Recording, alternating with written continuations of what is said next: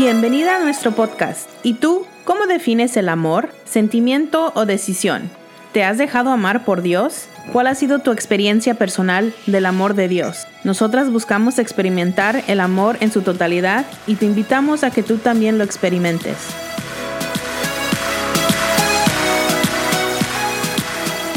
Bienvenidas a nuestro segundo episodio. Eh, les saluda Nelly Licona desde San Antonio, Texas y conmigo nos acompaña Tere. ¿Cómo estás, Tere? Muy bien, Nelly. Buenos días. Digo, buenas noches, perdón. Sí, de mi parte ya son buenas noches y, de tu parte buenos días. Pues aquí estamos una vez más, gracias a Dios. Eh, igual contenta, súper contenta de mi parte que podamos estar trabajando ahora en grabar el segundo episodio de Como ella. Así que bueno, bienvenidas de nuevo a nuestro podcast. Y este, este día vamos a hablar un poquito sobre el amor de Dios. Creo que es un tema eh, que muchas veces, bueno, más bien, que es como que todo mundo habla del amor, ¿no? Como que todo mundo en, en algún punto de nuestras vidas estamos hablando constantemente del amor. Y digo, tan famoso es el amor que hasta tenemos una fecha al año en el cual se supone que celebramos el amor, ¿no? Pero, pues bueno, es en, este episodio queremos hablar un poquito sobre el amor de Dios y, cómo María también experimentó este amor eh, de parte de Dios. Así que, pues bueno, yo creo que una, una buena pregunta para empezar esta discusión sería ¿Qué es el amor? ¿Un sentimiento o una decisión? ¿Tú qué opinas, Tere? Ay, Nelly. Bueno, pues en mi vida he aprendido que es una decisión más que un sentimiento. Te lo digo porque al reflejar en mi relación con solo mi marido, hay veces que tienes que tomar la decisión de amarlo, ¿verdad? O sea, no es, no es porque el muchacho sea muy buena onda que digamos y dices, ay, es que lo amo porque es súper bueno. hay ocasiones en las que no aplica el buena onda y, tiene que ser una decisión. Exactamente.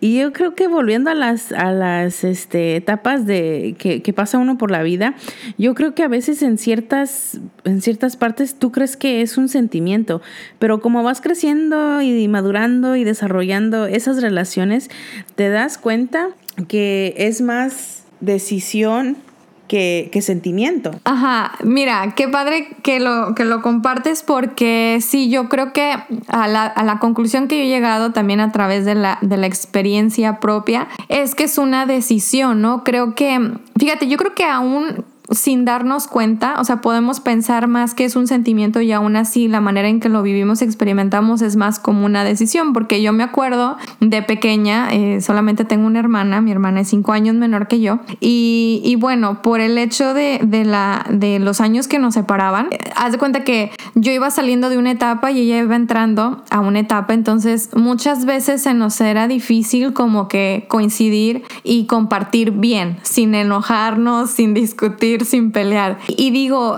pongo este ejemplo porque pues a veces nos enojábamos y era así como que nos, ¿cómo se dice? Nos echábamos de cabeza la una con la otra con mi mamá y, ella fue y que no sé qué y al último bien enojadas. Pero de un rato para otro ya estábamos muy hermanitas jugando otra vez juntas, entonces dices, sin querer, o sea, o, sin darnos cuenta, más bien no sin querer, sino sin darnos cuenta, sí experimentábamos el sentimiento de a lo mejor del enojo en el momento, como dices tú, la frustración, pero llegaba el punto en el que decidíamos volver a empezar, decidíamos volver a jugar juntas, ¿no? Entonces, creo que yo estoy de acuerdo contigo que es una decisión, aunque el sentimiento también está, está como que entrelazado, entretejido, o sea, tampoco podemos decir que es plenamente una decisión. Yo creo que toda relación al principio está más basada en sentimientos que en decisiones. Por lo menos al inicio, ¿verdad? O sea, cuando, poniendo el ejemplo de las parejas, ¿verdad? Cuando, cuando son novios, pues como que todo es un sentimiento y todo se siente bien bonito y es bien padre. Pero conforme, fíjate, qué interesante, conforme va madurando la relación, se va dejando el sentimiento más de lado y entonces se tiene que ir aplicando más la decisión, ok, yo decido amarte, yo decido estar contigo, yo decido perdonarte. Y como dices tú, no nada más con la pareja o con el esposo, sino también hasta con las amistades. Este, a mí sí me, sí me ha llegado a pasar y yo creo que que muchas de las que nos escuchan también lo han experimentado en algún momento, pero pues que te molestas, ¿no? Que hay a lo mejor un malentendido con una amistad y, y dices, híjole, pues ya, ya dije algo que no debí, ya nos enojamos o hasta por un chisme. Y pues con la amistad también tienes que decidir o, se perdonan o, o sea, pides tu perdón si fue, si fue tu culpa y tomas esa decisión para, para arreglar la situación, ¿no? Para arreglar la amistad y como para seguir unidas en esa relación, ¿no? Entonces yo creo que se aplica con todas las relaciones que tenemos, con nuestros padres, con nuestras amistades, con nuestros esposos, estamos casadas, con nuestros hijos, digo, todavía, todavía no llegamos a eso, tú y yo están muy pequeñitas, pero, pero en algún momento creo que nos va a tocar experimentar la parte de decisión también con ellas. Y, y bueno, esto es lo que tú y yo pensamos, ¿no? O de qué manera lo vemos, pero tú cómo crees que lo expresa el mundo? ¿Cómo, o sea, en general, ¿qué es, ¿qué es lo que el mundo nos enseña que es el amor? ¿Tú crees que es algo muy diferente a lo que tú y yo ahorita estamos compartiendo? La verdad que sí, Nelly. Para mí, por lo menos en lo personal, creo que el mundo presenta el amor como una idea más que sentimiento o decisión. Algo como con, no sé, algo con capas en, forma de capas. O como que muy, muy superficial tal vez. Sí, algo muy superficial y, solo ves esa primera capa.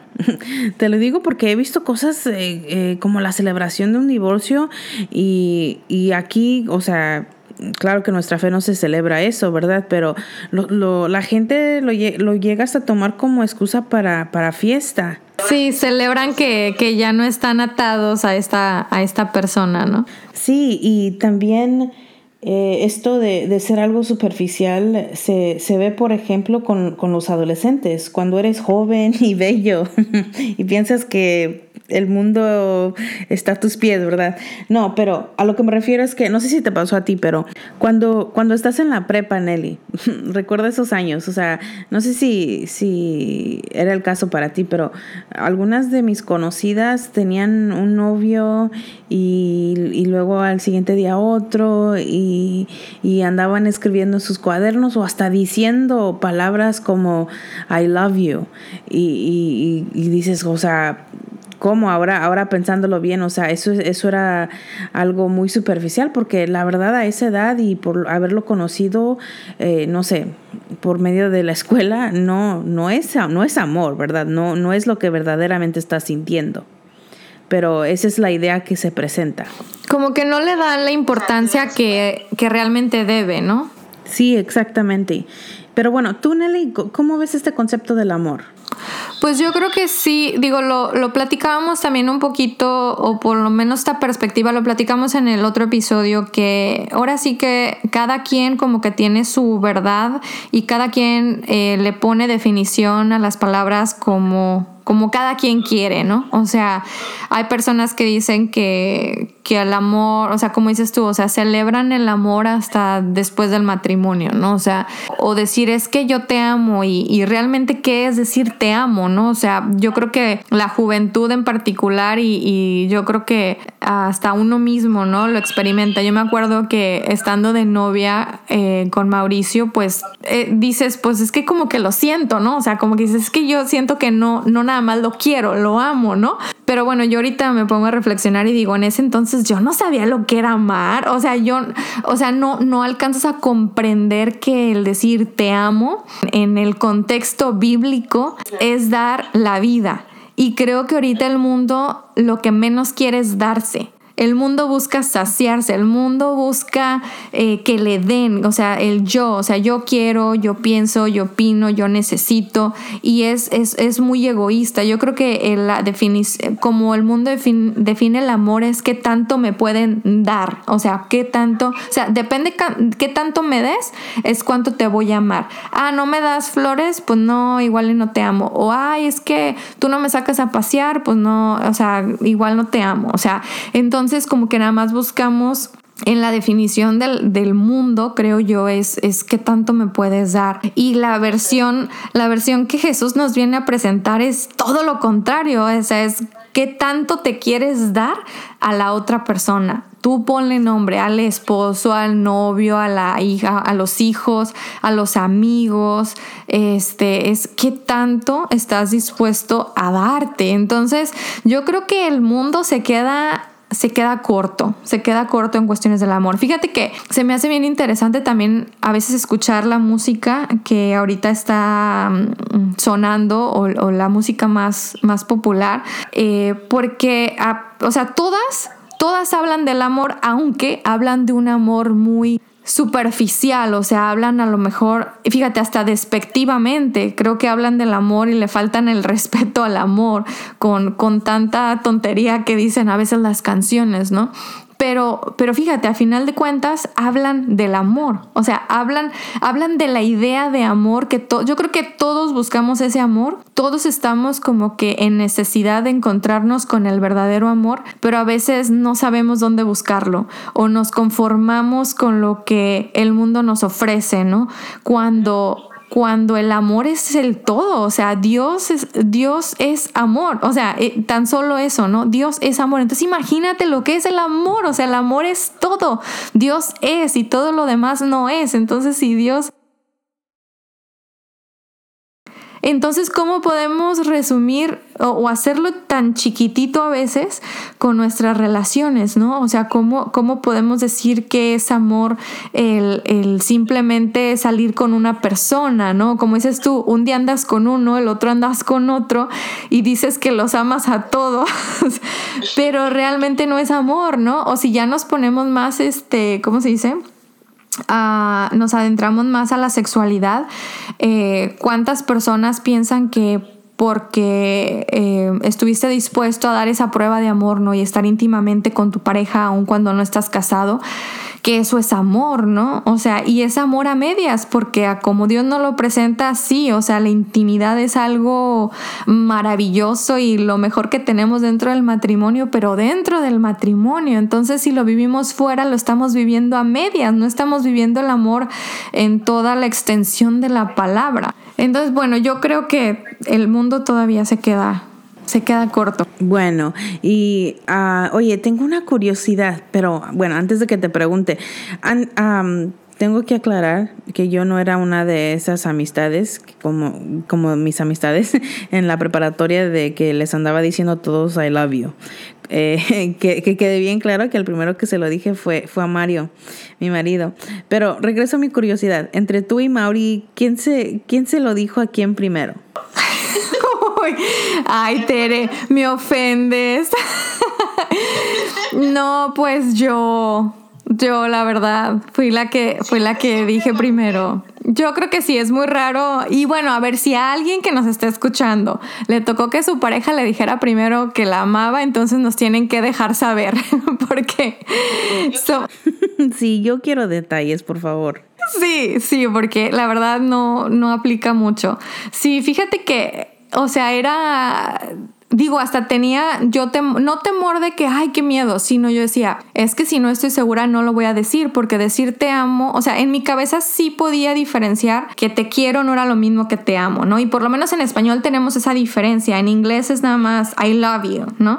Pero en español yo sí, yo sí veía las dos y yo decía, no, es que nada más lo quiero, o sea, ¿para qué le digo que lo amo si no lo amo todavía? O sea, se me hacían como que palabras mayores y yo veía que eso como que implicaba a lo mejor más compromiso la relación, más seriedad, este, y, pues, o sea, había un punto en el que yo todavía no estaba lista, pero llegó el día y, y yo fui la primera que lo dije, ¿no?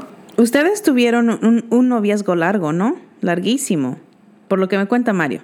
Sí, anduvimos por seis años. Bueno, lo digo porque Mario me, me, me cuenta ciertas cosas. Y si, si eres, si esta es tu primera vez con nosotros, bienvenida. Pero por si no lo sabes, este, eh, mi, yo conozco a Nelly por, por medio de mi marido y este, ella vino con el paquete. y, y, este, bueno, eh, cuando entra, entré yo a esta relación, este, me adoptaron como, como amiga de, del grupo. Sí, eres nuestra amiga adoptada. sí, gracias por eso, Nelly, la verdad. Ahorita lo que compartiste es que por lo menos en español hay esa distinción entre un te quiero y un te amo. Eh, te cuento, yo tuve un novio en, en la high school al que quise bastante, o sea, con él fue con el que yo pienso que experimenté por primera vez ese tipo de amor. Y te explico que yo en eso entonces creía que él, que con él iba a quedar en él y que con él me iba a casar y todo, todo, o sea, lo veía todo. Sentía que Dios me lo puso en el camino, era, teníamos mucho en común, nuestra fe, todo, todo, todo. Pero aún sintiendo todo esto, nunca llegué a decirle un te amo, siempre era un te quiero, o sea, por lo menos, ¿verdad? Y creo que fue porque los dos estábamos de acuerdo que esas palabras, como tú dices, de mayores, eran palabras con mucho compromiso, palabras que pesan, ¿verdad? Y... No, fíjate qué, interesante porque de hecho ah, yo creo que, vaya, o sea, la, relación va madurando y, por lo menos con Mauricio ahorita, eh, digo, porque no hay, así, les voy a decir algo que nadie sabe, ¿no? Los matrimonios no son perfectos. Ah. No, este, bueno, esa es una realidad. A ver, muchachas, ustedes que nos están escuchando, no hay matrimonio perfecto. Eh, nosotros llevamos nueve años de casados y, digo, son muy poquitos, ¿verdad? A comparación de muchas que nos están escuchando tal vez. Pero estos nueve años más los seis de noviazgo, eh, pues nos han enseñado muchísimas cosas y creo que, que de verdad, no, no pasan los días, no pasan los años sin que, sin que nosotros notemos una madurez en la relación. Y, y, de verdad que a veces llegamos, o sea, entre broma y broma y, y, en serio, le digo, ay amorcito, nomás porque te amo en el amor de Cristo, si no, yo creo que ya cada quien estuviera por su lado. O sea, y, te das cuenta, como lo decíamos al principio, que es una decisión. O sea, porque de verdad a veces él hace cosas que digo, ay, pero ¿por qué? ¿Por qué? ¿Por qué? Si ya le dije, ¿no? O al revés, ¿no? Porque yo también lo saco de quicio, ¿no? Pero, pero sí llegamos a esa conclusión de que si Cristo no estuviera en nuestras vidas, de verdad que yo creo que ya estuviéramos celebrado uno o dos divorcios, como dices tú, y ya hubiéramos hecho fiesta y toda la cosa, porque de verdad, o sea, si no nos basamos en el amor bíblico, en el amor de Jesucristo, todo pasa, Tere. O sea, a todo se le a todo se le cae lo bello, a todo se le cae, o sea, una vez quitando la envoltura, o sea, como que dices, ya no hay emoción, o sea, todo, todo va perdiendo por el simple hecho de, ser, o sea, quieras o no entras en una rutina, quieras o no, vienen problemas, o sea, vienen problemas a lo mejor económicos, a lo mejor de que no se ponen de acuerdo en alguna cosa. Eh, fíjate, para nosotros llegó hasta ser frustrante, digo, a lo mejor es hasta muy tonto, pero cuando empezamos a buscar una casa, este, teníamos un año de casados viviendo en Depas y empezamos a buscar casa y de verdad que nos empezaron a criticar por todos lados porque nos decían que ella se convirtió en hobby o qué, porque ya teníamos más de un año y no encontrábamos casa porque andábamos súper, súper especiales de que qué era lo que queríamos y no lo encontrábamos. Pero a lo que voy con esto es, o sea, ya, o sea, hasta ese tipo de cosas se pueden convertir en problemas, ¿no? O sea, nosotros ya hasta nos fastidiaba el hecho de hablar de buscar casa, ¿no? Porque no la encontrábamos, porque no nos poníamos de acuerdo, porque lo que le gustaba a él no me gustaba a mí. Entonces, dices, o sea, tiene, tiene que haber algo más que un sentimiento, porque cuando llegan estas pruebas, cuando llegan estos desacuerdos, pues necesitas tener el poder de la decisión de decir, ok, está bien, no estamos de acuerdo, pero, pero pues, ¿qué vamos a cenar? ¿No? O sea, o sea, tiene que, tiene que llegar el punto en el que dices, pues estamos unidos, somos uno, Dios está entre nosotros, o sea, ni yo te voy a dejar, ni tú me vas a dejar a mí. Entonces, más vale que, que ya este, le bajemos a nuestros, este, a nuestros corajes y hagamos la paz, ¿no? Sí, Nelly, sé perfectamente de lo que hablas. Este, bueno, yo solo quiero pasar a dar un, un pequeño aquí consejo a todos los que nos están escuchando puede ser que, estés pasando tú por un compromiso hermoso y al escucharnos hablar todo esto pienses que estamos locas y dices em, que, o sea, yo voy a tener el matrimonio perfecto. Estas no saben de lo que hablan. Y pues a ti quisiera decirte, pues bien por ti, ¿verdad? Esa es la actitud, esa es la actitud que debemos de tener. Esa, esa es la actitud, Nelly, tú lo has dicho. Creo que así entramos todas bueno, por lo menos así entré yo a, esto. Eh, entré diciendo, pues yo sé lo que es, yo sé, yo sé qué es el amor, yo sé qué es el compromiso y, estoy lista, ¿verdad? Pero, pero lo digo porque esta idea es buena, es una buena idea de tener. Eh, esta idea, esta ambición de tener un matrimonio perfecto, con solo tenerlo ya te estás acercando a eso.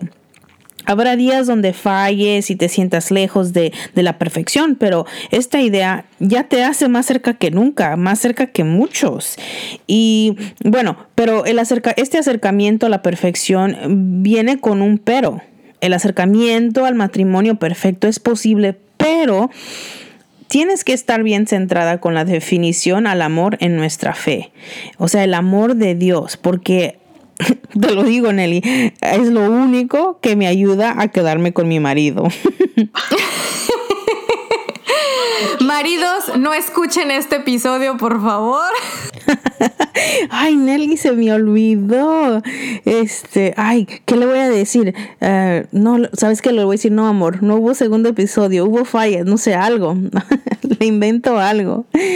Pero bueno, regresando cuando estás en esta etapa de, del matrimonio y de, experimentar este amor, estás llena de, ilusiones, ¿verdad? Y, luego te llega ah, la cruel realidad de las cosas, ¿no? ¿Verdad? Y bueno, me entienden. Pero cuando te llega es esta realidad empiezas hasta de cuestionar todo, ¿no? ¿Qué hice? ¿Dónde estoy? ¿Por qué con él? Y se los digo porque a mí, a mí me ha pasado. Cuando me, cuando me llegaba esto, te empezaba a cuestionar todo, pero luego se me pasaba. Se me pasaba porque allí estaba la definición, allí estaba el recordatorio del compromiso de este sacramento. Y a mí también lo que me ayuda mucho, Nelly, es ver el ejemplo de nuestra Madre Santísima. Ella, ella es la definición ah, del, del amor al cual yo me identifico. La tengo muy, mucho en mente, la, la, la invoco siempre cuando, cuando estamos en desacuerdo con algo yo y Mario, cuando me he molestado con él. Y aquí para platicar es algo muy breve. El último desacuerdo que tuvimos es eh, por, por causa del coronavirus. Ahorita estamos en, en, esta etapa, en esta, esta es nuestro nueva, nuestra nueva norma. Y yo estoy en China y aquí le pegó hace ya varios meses. Al principio estaba muy, muy, muy ansia, con mucha ansiedad, me quería ir y él no me hacía caso, él muy tranquila. Llevaba como dos días de, de o sea, convivía con él y hablaba, pero tenía como, como, como que un coraje ahí porque no podía entender por qué todavía nos tenía aquí. Entonces, este, doy gracias a Dios porque al, al recordarme de, de, por qué estoy con este compromiso, al recordarme que Él es la cabeza de mi familia y que solo hay que orar por Él y apoyarlo. Y fue algo, algo muy difícil, pero es, es, es, donde tiene uno que como mujer tomar ese ejemplo y dejarse y dejar que el amor de Dios se manifieste por medio de otras personas. En este caso, este yo sabía que obviamente que Mario no quiere que ni yo ni la niña nos enfermemos, pero este, o sea, no podía yo entender y a veces como mujeres somos así, ¿verdad? Que nos dejamos llevar por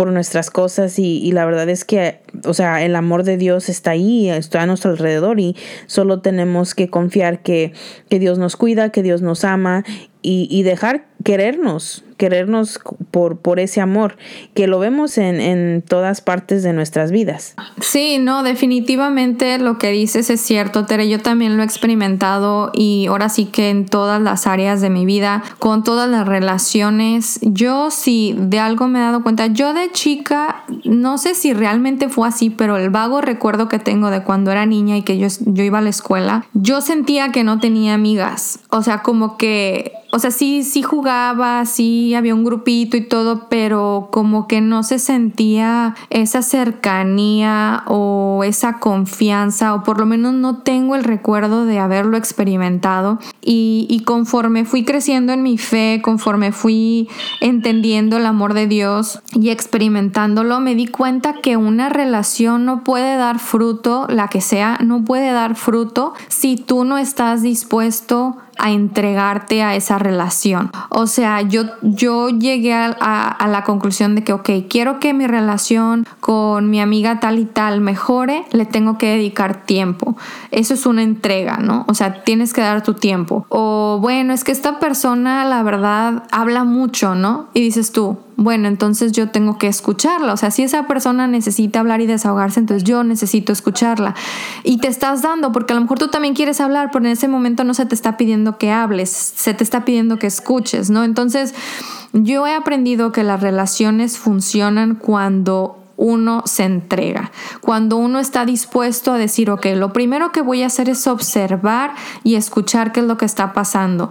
Y dependiendo de lo que escuche, es lo que voy a hacer o decir o dar. Y sí, o sea, a mí me ha funcionado, o sea, cuando las veces que menos problemas hemos tenido en el matrimonio es porque yo estoy con esa actitud. Cuando estoy en actitud de, de hoy quiero ser egoísta y no me importa lo que nadie me diga, las cosas no resultan nada bien, ¿no? Pero, pero cuando estoy con esta apertura y esta actitud, de verdad que yo veo, yo veo cómo se manifiesta el amor de Dios en medio de, de mis relaciones y la verdad es que es maravilloso. Yo creo que empiezan a, a, a brotar frutos de, amistad verdaderos, o sea, en los que realmente puedes ser honesta, en las que puedes ser tú misma, eh, y, y, es como todo, o sea, todas las relaciones requieren este tiempo y esfuerzo, dedicación, y llega el punto en el que experimentas el amor de Dios a través de otras personas. Y eso es, es muy padre, ¿no? Y de así, lo más cercano que yo lo he experimentado, pues es con mi esposo, ¿no? Con Mauricio. Y, te pones a pensar, porque muchas personas, no sé si te ha pasado, Tere, y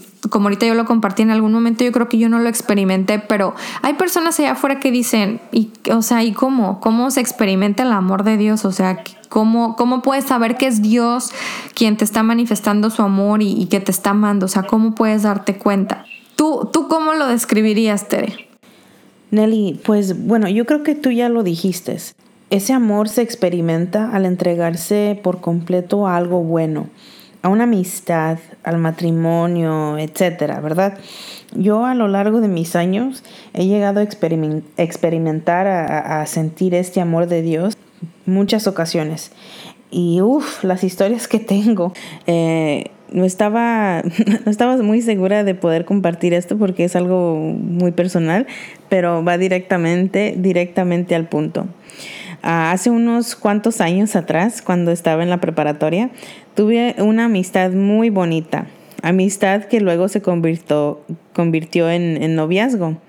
Es del exnovio del que comenté hace rato. Este, bueno, pues ese noviazgo se llevó a cabo en un tiempo muy importante. Eh, estábamos entre sí y luego nos dejábamos, pero quedábamos amigos y luego volvíamos a intentar, etc. Ya sabes, lo típico de, de un noviazgo a esa edad. Bueno, pero por esta relación sentí el amor de Dios y creo que por eso la valoré tanto. Y ahora cuando recuerdo sus tiempos nunca falta el agradecimiento.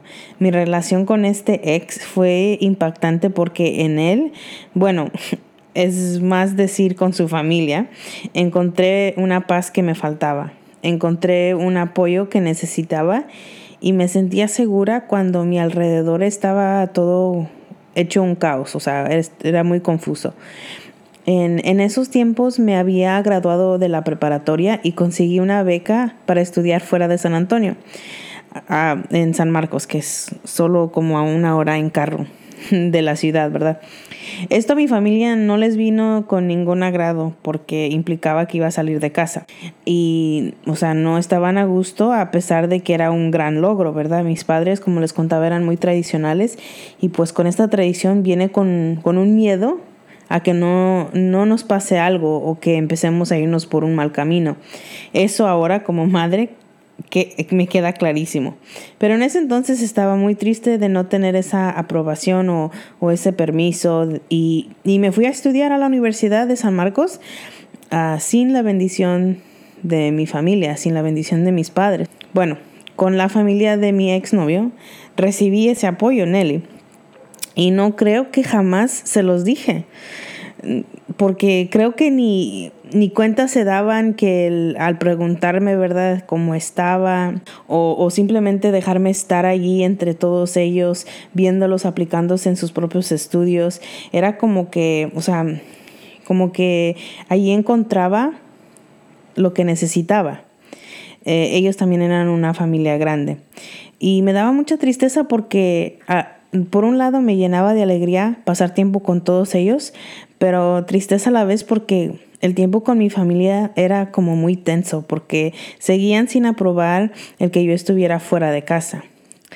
Todo esto, toda esa etapa, todo ese es con mucho conflicto, me demuestra que Dios estaba allí y que por medio de este exnovio y de su familia, son, el amor de Dios pude, pude sentir, pude experimentar y que quizás me salvaron de un no muy buen camino porque, como te dije, era una etapa muy impactante en la vida de cualquier persona. Y la verdad es que, pues gracias a Dios estuve abierta a esta amistad, ¿verdad? Y luego abierta a que Dios demostrara porque, o sea, te cuento que con él fue con el primer novio que conocía toda su familia. Y, le doy gracias a Dios porque fue una entrega, como te digo, para poder sentirlo hay que entregarse por completo a ya sea una amistad, ya sea tu matrimonio, a cualquier relación que tú tengas, te tienes que entregar por completamente, o sea, completamente y es solo así que podemos ver cómo él este a través de los demás nos demuestra su amor. Fíjate que ahorita que compartes eso me dejas pensando en también una etapa de vida en la que yo creo que Dios estuvo conmigo. Yo creo que sin yo darme cuenta que Él estaba ahí y manifestando su amor en todo momento eh, y más que nada como protegiéndome de, de todas las cosas que te pueden echar a perder en, en, el caminar de la vida. Y no sé cuántas personas, cuántas mujeres que nos están escuchando se puedan identificar con esto, pero yo llegué a Tere a los Estados Unidos de 15 años. Y, y, venía, venía de cursar un semestre de prepa en México y anterior ese semestre estuve tres años en una escuela católica salesiana y, o sea, venía muy, muy cuidadita, no sé si me explico, o sea, venía muy, muy protegida, muy protegido mi ambiente, muy sano mi ambiente. Y llego aquí a Estados Unidos a la preparatoria y, y veo cosas que jamás en la vida había visto yo antes, ¿no? O sea, eh, la droga así literal en la persona que se sentaba al lado mío, eh, eh, mujercitas embarazadas, ¿verdad? A, la edad de 16, 17 años. Eh, y, total, o sea, eh, los adolescentes no obedeciendo a sus padres, saliéndose de las escuelas, o sea, y, y digo, a lo mejor para muchos eso no es nada escandaloso, pero para mí fue un shock. Para mí fue un shock viniendo de una cultura diferente, de un ambiente diferente. Entonces, yo bien, Tere, pude haber aceptado eh, la droga que me ofrecieron, pude haber aceptado el acostarme con un muchacho porque a lo mejor me sentía sola porque no conocía a nadie o porque no sabía el idioma, eh, pude haberme revelado al punto de que decidiera no estudiar nada después de la preparatoria, eh, o sea, miles de cosas, ¿no? Que pudieron haber sido y la verdad digo, Dios mío, o sea, tuviste que haber estado tú ahí presente porque en ningún momento me fui de lado, o sea, en ningún momento acepté este, ninguna de estas propuestas que me estaba ofreciendo el mundo, ¿no? Entonces a veces podemos ir por la vida y, y sin darnos cuenta, de verdad, en ese momento yo nunca pensé, ah, es que Dios, es que esto, es que el otro, no, o sea, eso no lo, no lo alcancé como que a, a a identificar y a ver y a, y a reflexionar hasta después, ¿no? Hasta años después. Entonces, yo las invito a ustedes que nos están escuchando que, que se pongan a reflexionar en qué momento de su vida ustedes han experimentado este amor de Dios, ya sea una protección, ya sea que los, las mantuvo por el buen camino, ya sea que las alejó de malas amistades, eh, no sé, puede ser ustedes denos los ejemplos. ustedes compartan con nosotros de qué manera han experimentado el amor de Dios. Eh, definitivamente, Tere, creo que tú y yo compartimos algo grandísimo eh, en cuanto al amor de Dios y es, es, es el, el, hecho de haber tenido a nuestras hijas. Ya en algún otro momento tenemos tendremos la oportunidad de compartirlo, pero Dios se ha manifestado y su amor lo ha manifestado de muchas maneras en nuestras vidas y ahorita pues solamente nos alcanza a compartirles de, de unas cuantas por cuestión de tiempo, pero, pero de verdad yo les las exhorto a que se pongan a reflexionar en su vida cómo es que Dios ha manifestado su amor. Dios desde el principio, Él toma la iniciativa y Él decide amarnos a nosotros primero. No nos pide permiso, no nos pregunta, Él decide amarnos. Él, él decide enviar a su Hijo único para que entregue su vida por nosotros, por ti y por mí, para darnos la oportunidad de la vida eterna. Yo siempre he dicho esto, Dios siempre es el que toma la iniciativa. Al que le toca ahora es a ti y a mí. O sea, a ti y a mí nos toca recibir a Dios, a ti y a mí nos toca responderle a Dios, a ti y a mí nos toca regresar algo a Dios en agradecimiento como, como muestra de amor. Nos toca a nosotros, hay, hay que hacer algo, hay que ponernos de tarea, hacer algo para demostrarle de regreso este amor a Dios.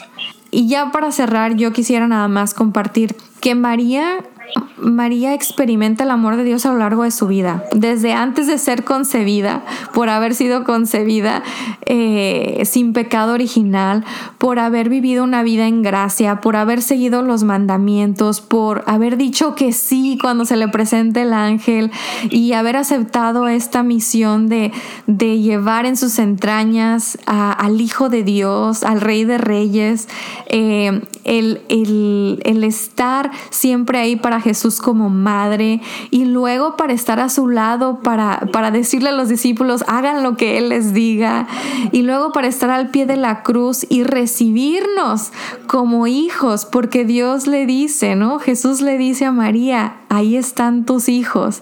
Entonces, María es el ejemplo perfecto de mujer que ha sabido abrirse al amor de Dios y experimentarlo por completo. Para cerrar, lo único que yo quiero decir em, es que todo empieza con un sí, una entrega completa. ¿Como quién? Como María. El ejemplo de eso lo tenemos muy claro con María. Ah, como tú dices, Nelly, Él no pide permiso a amarnos. Su amor ya está ahí, esperándonos. Ah, él quiere que te entregues para que puedas sentirlo. Los invito a que se entreguen y sean como ella, como María, para que sienta lo bello que es el amor, ese, ese amor único.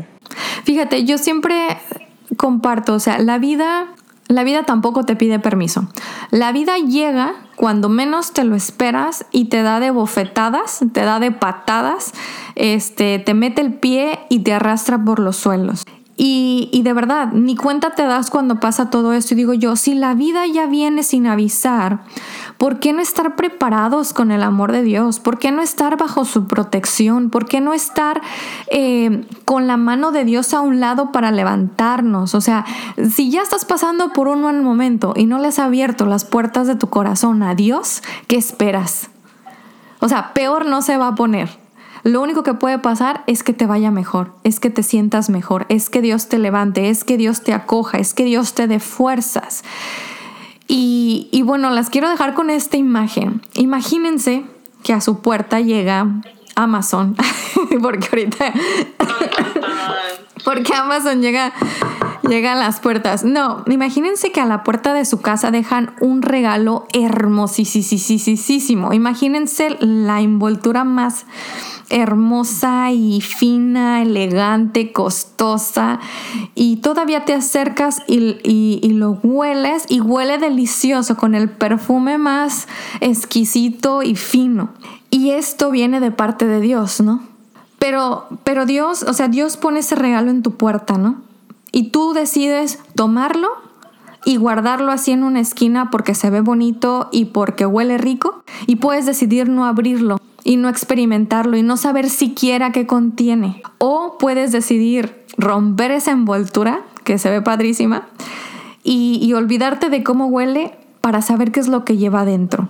Y yo creo que muchas veces esto nos pasa con el amor de Dios. Sabemos que está ahí, muchas veces nos han dicho que Dios nos ama, pero no hemos abierto ese regalo para experimentarlo no hemos decidido dar el paso de abrirnos, como es, o sea, abrir ese regalo, abrirnos nosotros mismos para verdaderamente saber lo que se siente ser amadas por Dios. Entonces, no te quedes con las ganas, de verdad, si no lo has hecho antes, ahorita es el momento, déjate amar por Dios. Ábrete a su gracia.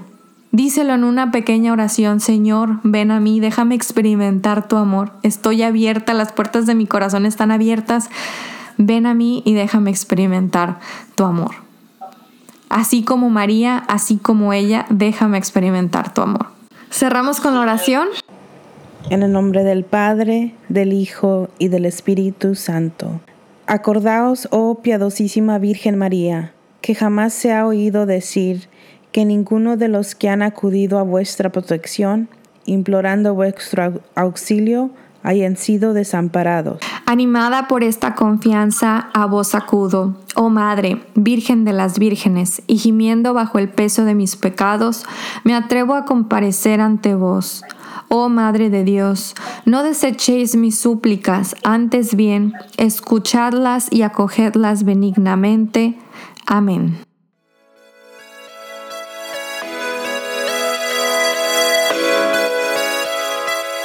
Muchas gracias por acompañarnos. Esperamos compartir de nuevo contigo nuestro próximo episodio.